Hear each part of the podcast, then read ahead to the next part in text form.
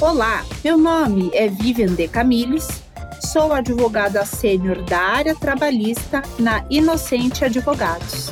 Começa agora Inocente Podcast. O podcast da Inocente Advogados.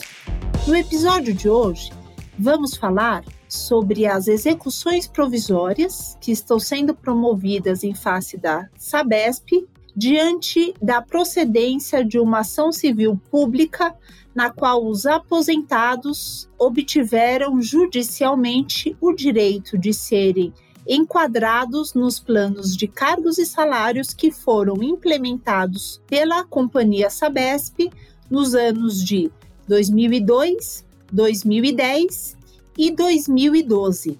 As execuções provisórias objetivam discutir judicialmente os valores que esses associados têm direito. Existem cerca de 300 execuções, na qual a Associação dos Aposentados e Pensionistas da Sabesp estão defendendo os direitos dos seus associados.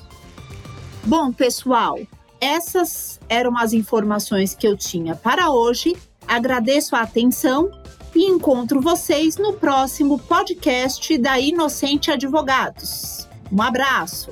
Você acompanhou Inocente Podcast, o podcast da Inocente Advogados.